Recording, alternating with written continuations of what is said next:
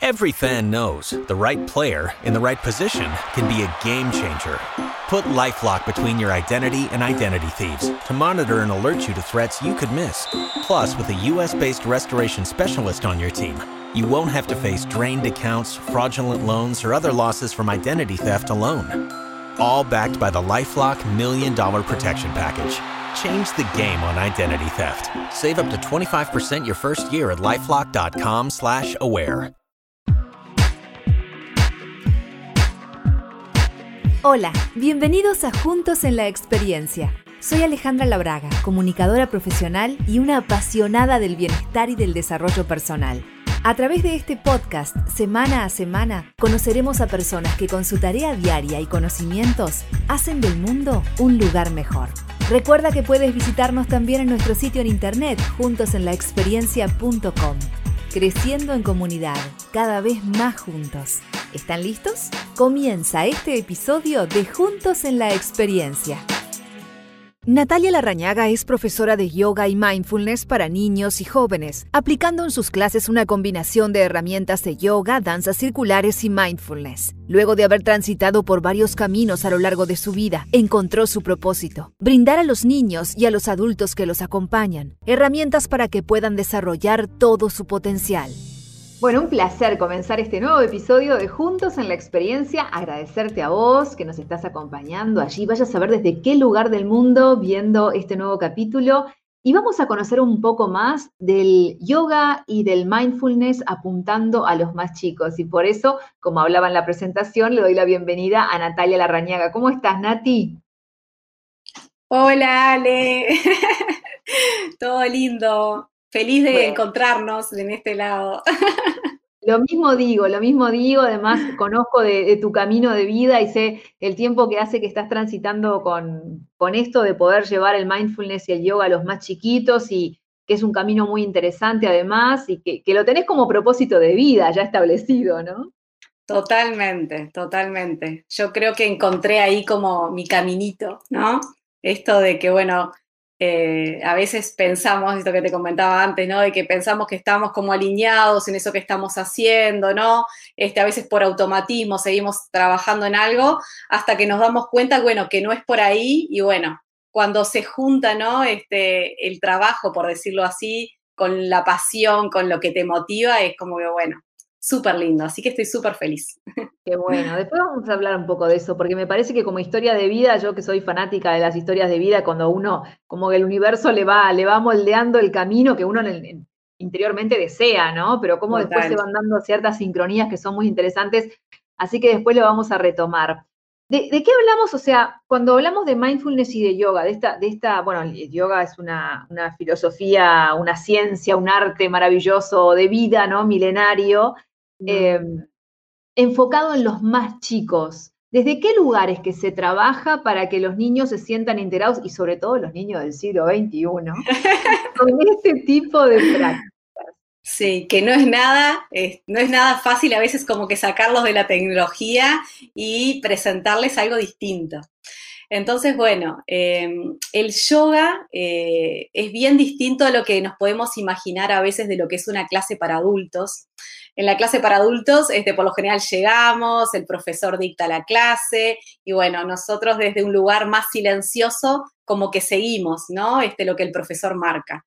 En la clase de yoga para niños es totalmente distinto. Si bien eh, como profesor, como instructor, uno arma una clase, la planifica, eh, pero bueno, todo eso puede cambiar eh, cuando estás ahí con los niños, ¿no? Porque es una clase que se arma desde el lugar de juego, de dinámicas, eh, para que ellos, bueno, se sientan este, motivados a participar de esto que les estás proponiendo, ¿no?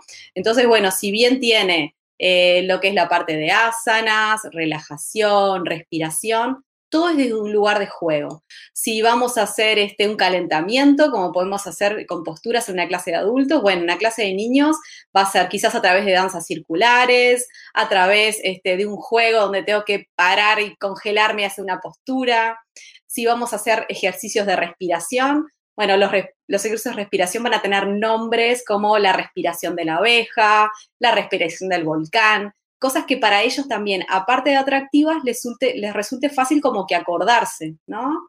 Eh, y bueno, y después lo que tiene que ver con relajación también, este, puede ser a través de un cuento, este, diferentes dinámicas vamos usando, este, como para que, bueno, ellas, ellos puedan ir interiorizando, puedan este, irse acercando a esta práctica que es maravillosa. Pero bueno, necesitamos como que algo ahí como para que los motive realmente a, querer estar ese tiempo, ¿no? Con nosotros. Por supuesto que bueno, que van a haber niños que les resulte más fácil quizás cuando lleguemos a la parte de relajación o les decimos, bueno, vamos a hacer una respiración consciente. Y quizás haya otros, otros que les guste más lo que es el movimiento, ¿no? Lo que tiene que ver con toda la parte este, de postura o de juego. Pero bueno, es un equilibrio, ¿no? Es decir, bueno, dentro de la clase voy a tener esta parte que tiene que ver con el movimiento, ya sea que si llegamos este, con mucha energía, de a poquito ir como que bajando esa energía hasta llegar a la relajación final. Y a la inversa, si llegamos capaz, este, armamos una clase muy movida, con mucha dinámica, y vemos que los niños llegaron como con una energía muy baja, bueno, desde esa energía baja, este, poder ir este, también levantando la clase hasta, bueno, hasta llegar a la parte de juegos, ¿no? Es como que todo un camino hacia un lado y hacia el otro que vamos recorriendo. Este, bueno, bueno, acompañarlos un poco en eso que, eh, si bien tenemos, como te decía, algo armado, acompañar un poco la energía, está como muy puesta la mirada en cómo está la clase, ¿no? Este, no es solo lo que yo armo, lo que yo quiero compartir ese día, sino como que estar eh, muy pendiente de qué es lo que está sucediendo ahí afuera con ellos. Bueno, eso que decías del instructor de yoga no solamente se da con los niños, sino también con los adultos, ¿no? En cuanto a, esa percepción que tal vez, bueno, decís, bueno, el miércoles voy a hacer una clase enfocada en esta postura central y trabajar en, en base a eso, ¿no? Pero, sin embargo, cuando llega el grupo, el grupo es un grupo vivo, es un grupo, somos energía. Entonces, la importancia de que el instructor esté atento a eso como para poder manejar esa, esa energía, ¿no? Totalmente, es como que tenemos que estar como muy conectados, ¿no? Muy conectados, este, por un lado con nosotros, ¿no? Este, conectados en eso que armamos, desde qué lugar lo vamos a compartir, porque a veces está esta mirada de que el yoga para niños es juego, es ir a jugar, y es algo mucho más profundo que ir a jugar, ¿no? O sea, a través del juego eh, conectamos con distintas emociones, con distintas situaciones que pueden estar pasando. Entonces, bueno, tener este, mm, la integridad, ¿no? Este, de, saber que, bueno, que estamos llegando este, a lugares profundos del niño, ¿no? Entonces, como que muy cuidado tiene que ser. Este, y eso que vos decías también de cómo estar atentos, ¿no? A, a, qué es lo que está pasando con el otro, con qué energía llegó. Capaz que a veces preparás una clase y llega un niño y te cuenta, no sé, mis papás se pelearon, eh, se, murió, se murió mi perrito, pasó algo. Entonces, bueno, difícil que la clase pueda estar en eso que vos quizás planteaste, ¿no? Entonces, bueno, redireccionar todo eso hacia, bueno, cómo trabajás eso que está sucediendo, porque eso tiene que ver con el yoga también, ¿no? Estar atentos a nuestras emociones, a nuestros pensamientos, a lo que está pasando en ese momento, cómo puedo eh, eh, superarlo, atravesarlo, aceptarlo, ¿no? Entonces, bueno, es como que tenés que estar como muy despierto y muy conectado en eso que estás queriendo plantear y cómo te estás comunicando con ellos. Claro, es, el, yoga es fantástico eh, bueno, en tantos aspectos, ¿no? Pero por ahí existe cierto mito, eh, sobre todo con gente que nunca ha ido a una, una, clase de yoga, respecto a que es simplemente sentarse en pose de loto y hacer om eh, y no se, hace foco en lo que realmente es en cuanto a, bueno, al trabajo corporal maravilloso, al trabajo de respiración consciente, que ya de por sí, es una herramienta que, uno después la lleva ¿no? a, toda su vida y que es una herramienta tan útil.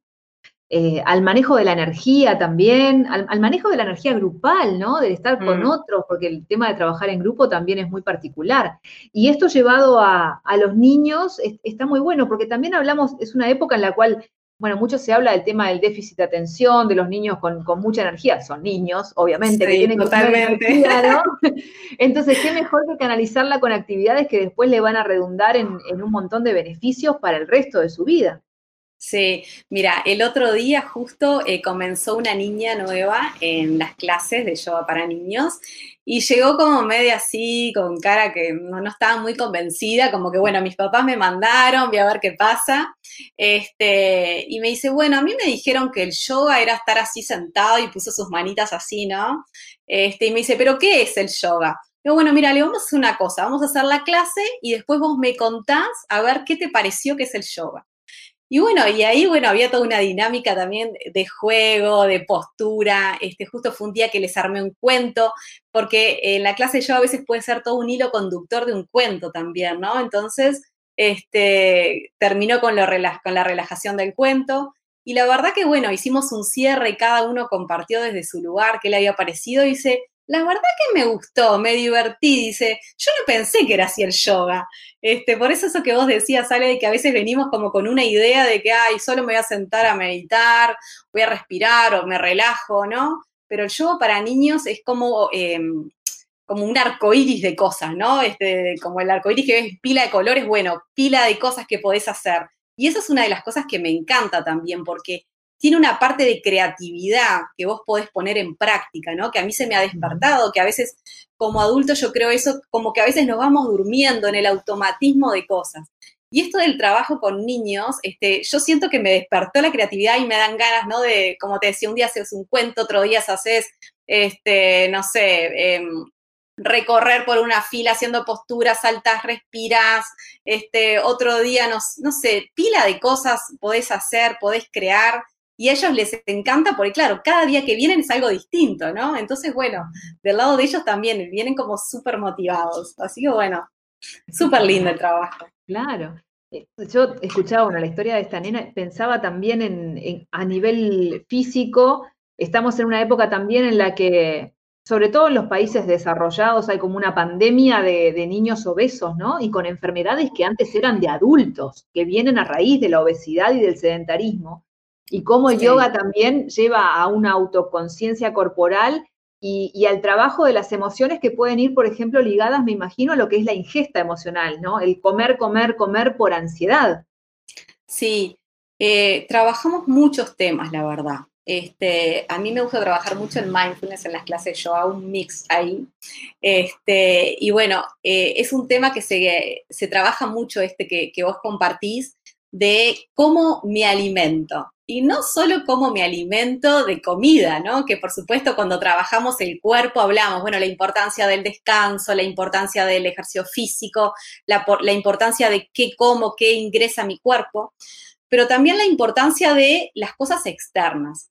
Que cuando hablamos de eso, hablamos, bueno, ¿con qué amigos estoy, estoy reuniéndome? ¿Qué, ¿Qué temas hablan mis amigos? Hablan temas de cosas que me ponen nervioso, que me gustan, cosas agradables, desagradables, estar conscientes de eso. Si estoy mirando la tele, bueno, ¿y qué tipo de programas estoy mirando? ¿Estoy eligiendo? ¿Estoy eligiendo cosas que realmente me están haciendo sentir bien o que no? Entonces, todo lo que nos rodea tiene que ver este, con lo que es mi alimentación a nivel general no solamente este, mi alimento, de mi manzana, mi banana, mi verdura, ¿no? Que a veces vemos fruta y verdura como que eh, eso eh, abarcaría lo que es una ingesta saludable, ¿no? Pero eh, todo lo que tiene que ver por eso, con, todo lo exterior, lo que me está rodeando, qué tipo de, de lecturas tengo, ¿no? Todo eso tiene que ver la charla, lo que escucho, lo que entra por todos los sentidos, ¿no? Eso te hace como un conjunto de, de, toda mi alimentación física y emocional, este, que es súper importante. Entonces, bueno, este es un tema este, que, que es súper lindo también para trabajar porque, ¿qué pasa? A veces no somos tan conscientes, ¿no? Entonces, eh, yo creo que cuando les damos la oportunidad a ellos de que se empiecen a hacer preguntas, ¿no? Y, a ver, ¿y esto me está haciendo tan bien? Y yo estoy eligiendo en esto porque así es como llegamos a, adultos a veces sin preguntarnos nada, ¿no? Yo digo que a veces como que estamos dormidos y empezar desde tan chiquitos a hacernos este tipo de preguntas y de cuestionamientos y me está haciendo bien, ¿no? ¿Y cómo me sentí después que hice esto, ¿no? Entonces eso eh, hace como que se te abra la conciencia a otra cantidad de cosas, ¿no? Y como digo, el poder elegir todo eso que está ahí disponible, si lo quiero o no, si me abro a eso o no, es súper importante. Y bueno, hacerlo desde tan chiquitos es como que, bueno, de a poquito vas generando esa conciencia para estar más despierto. Eso me parece genial.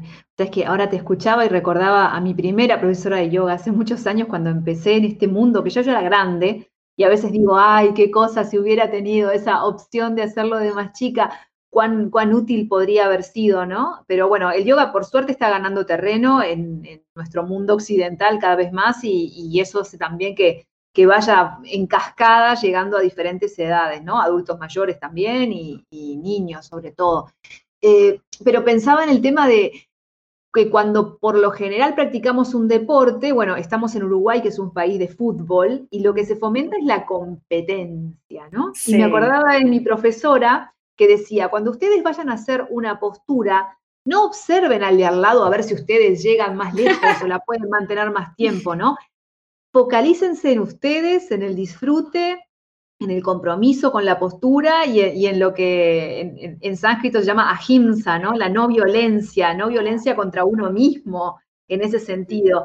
Y eso me parece también un punto muy importante, ¿no? Con respecto a los niños y al relacionamiento con el resto del grupo.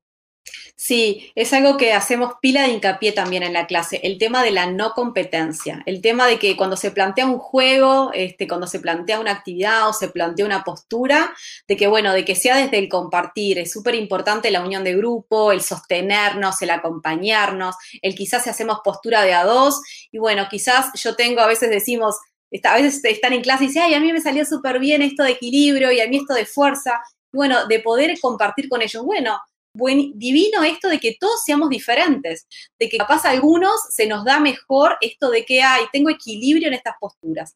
Para otros quizás sea mucho más fácil posturas de coordinación, para otro postura de fuerza, pero como que eh, sumar, ¿no? Como que es un conjunto y como estamos haciendo algo en grupo, en equipo, ¿no? Sostenernos entre todos, porque es, es como que sí, esta mirada hacia la individualidad, ¿no? Hacia qué me sale mejor a mí y enseguida me comparo. Entonces es algo que eh, como profe yo tengo como muy presente de estarlo repitiendo. Bueno, este juego miren que no es para competir, no es para medirnos, es para ver si yo empecé capaz en este lugarcito y quizás antes, no sé, hacía la postura del árbol y levantado un poquito el pie, porque empezamos también como de a poquito a ir sumando, ¿no? Y bueno, y después capaz que me doy cuenta que con la práctica, con mi conciencia, con la intención que le pongo, quizás abro un poquito los brazos, los puedo poner acá, los subo arriba de mi cabeza, levanto un poquito más el pie, pero tiene que ver todo con un trabajo de uno.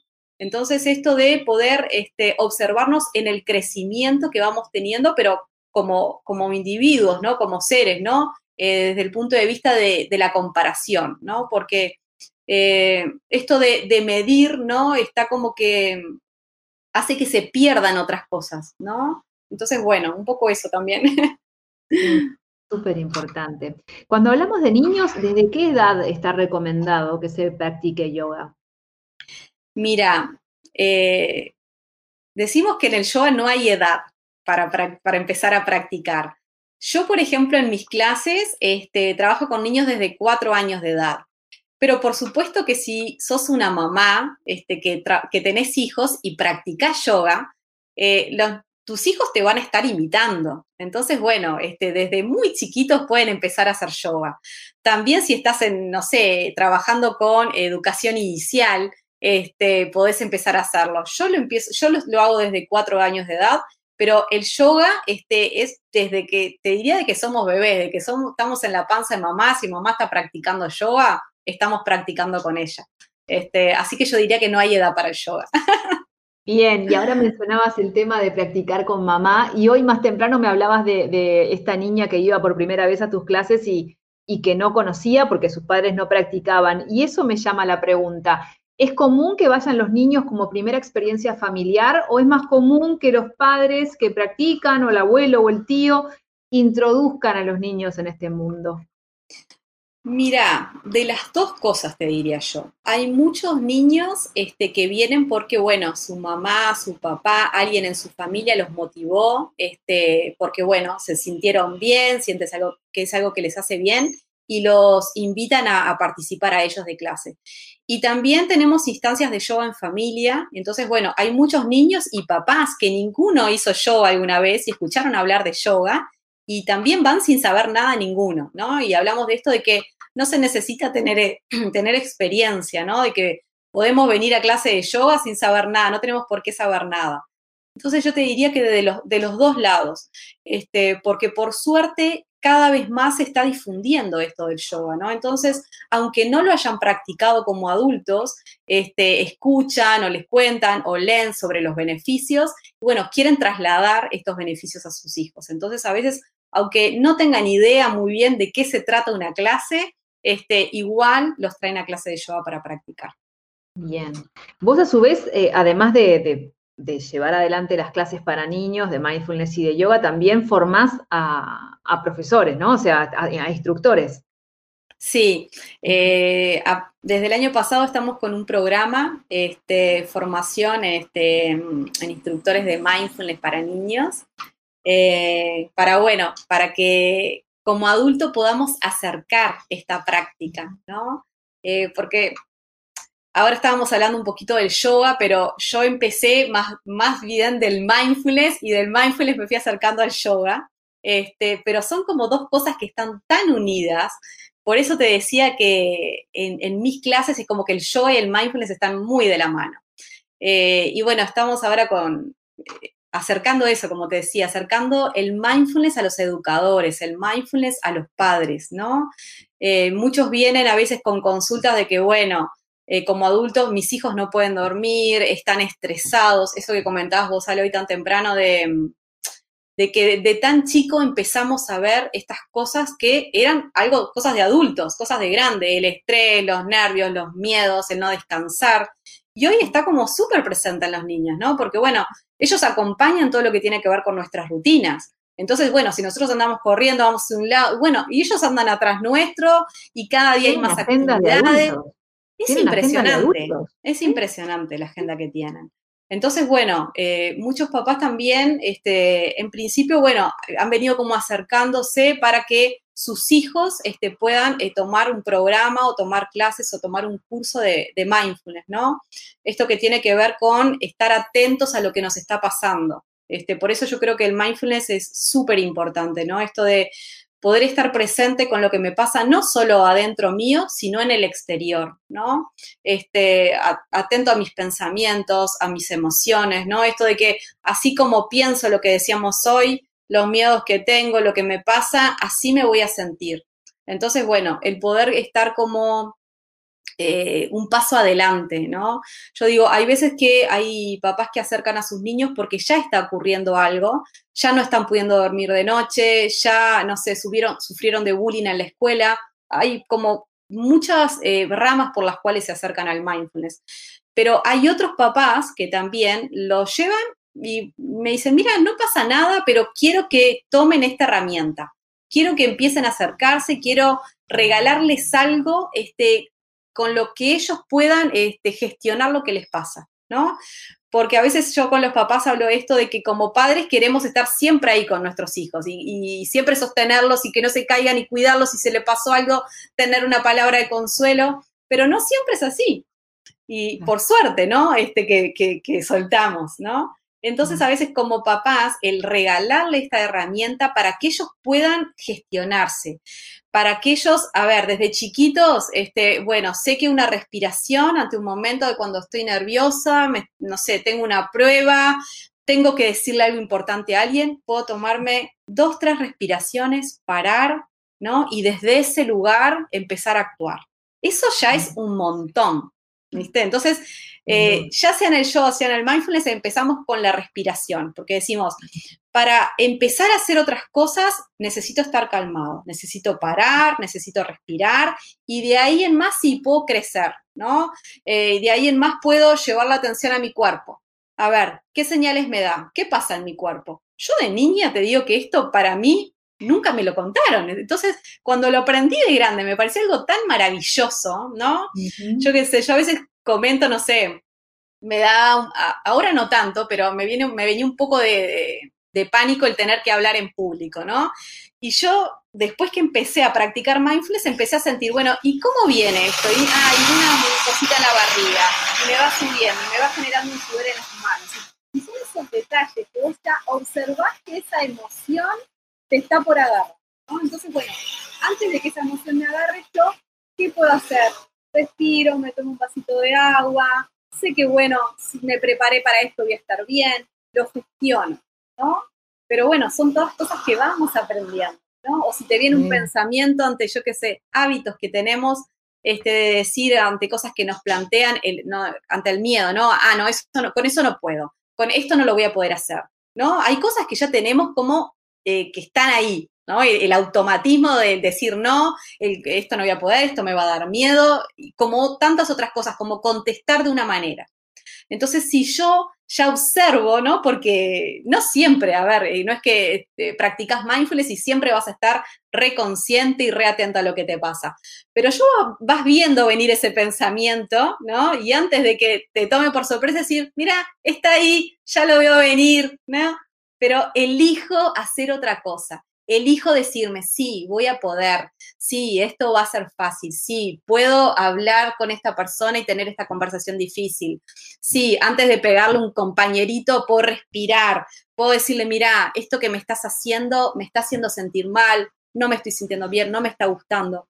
Entonces son todas cosas que es como que empezás a descubrir un mundo nuevo, pararte de una manera distinta ante la vida, ¿no? Entonces, es como que una cantidad de herramientas que nos vamos haciendo y para llegar a ser eh, seres plenos, felices, porque es lo que buscamos, ¿no? Poder este, conectar con nuestra plenitud, con el amor, con la paz, ¿no? Yo creo, por lo menos yo es lo que siento, ¿no? Este, que, podamos convertirnos en eso que ya somos, ¿no? Que yo digo, a veces somos como una cebollita que vamos poniendo cáscaras y capas y no nos dejamos ver y por los miedos y por lo que va ocurriendo y poder ir despojando, despojándonos de todo esto y, mostrándonos como lo que realmente somos, ¿no? Este, reconectar, reconectar con esa esencia, ¿no? Totalmente.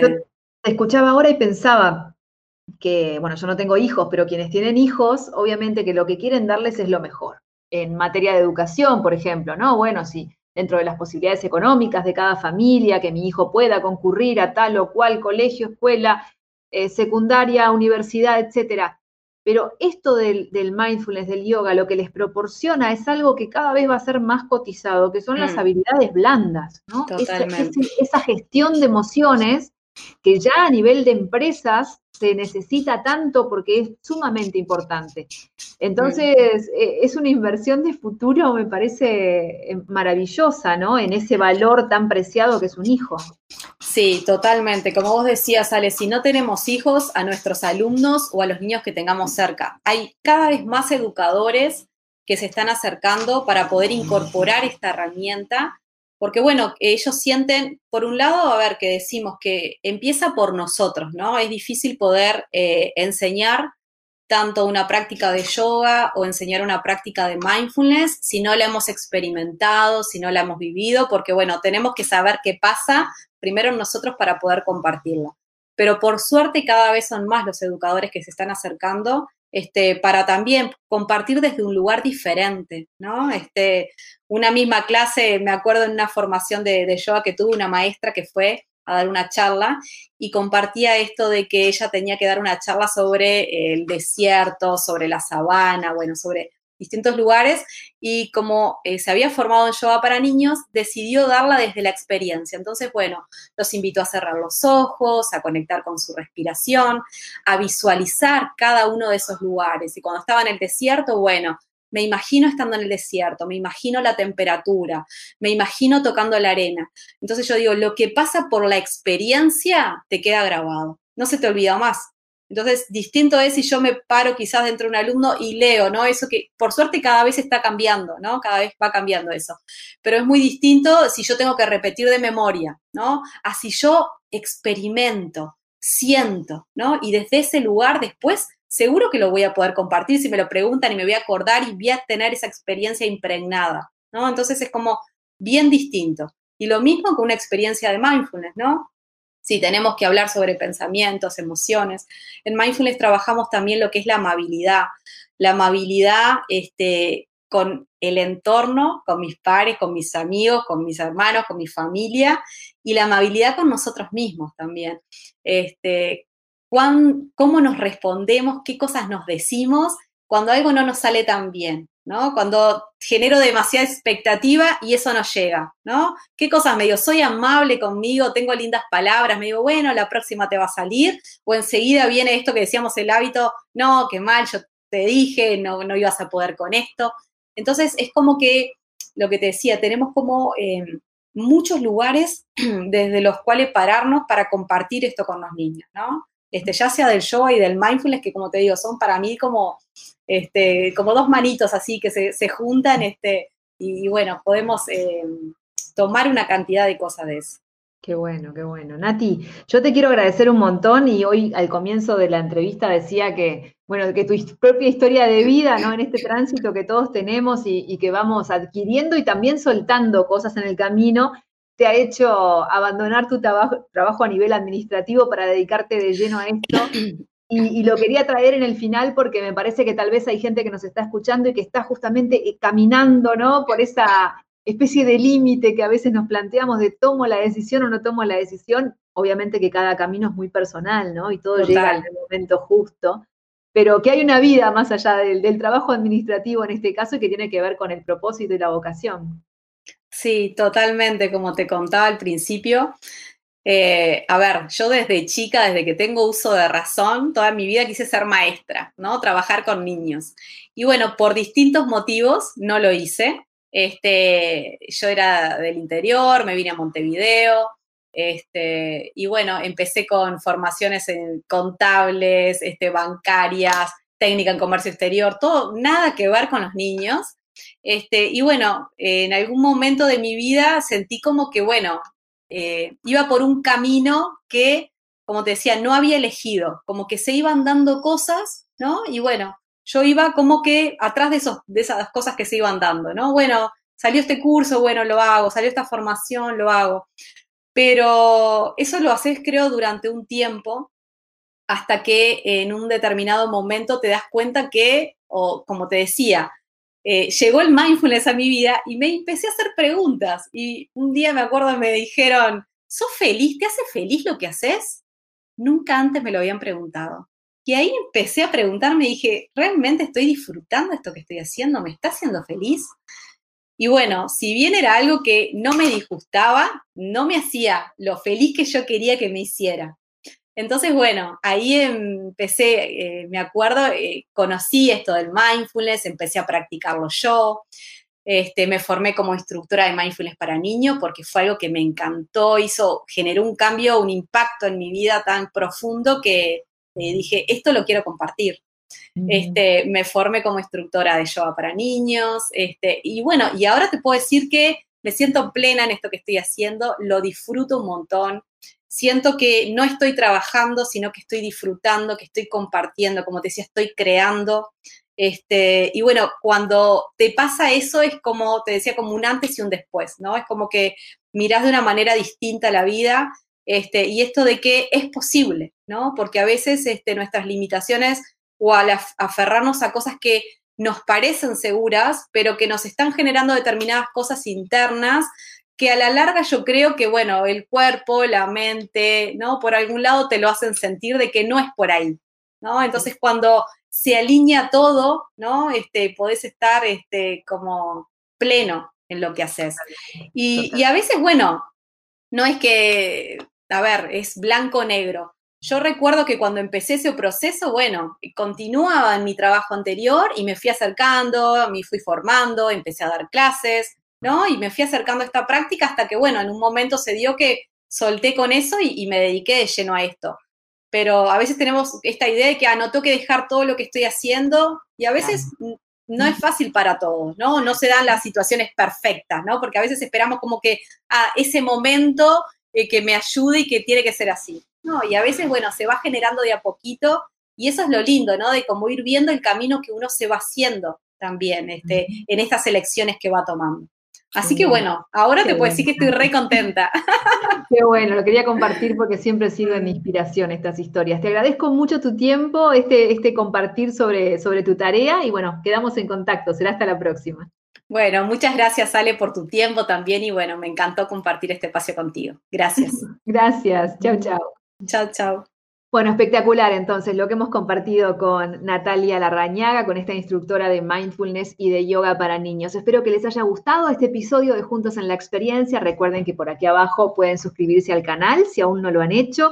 Hay muchísimas entrevistas sobre temas muy diversos que tienen que ver con el bienestar, con el ser, con el desarrollo espiritual y el autoconocimiento. Y también te pedimos que si tienes amigos, familiares, conocidos o con quien compartir estos contenidos, será muy bienvenida esa difusión, por supuesto, para que sigamos creciendo y llegando a más y más personas, porque el mensaje vale la pena. Estamos juntos en la experiencia. Hasta la próxima.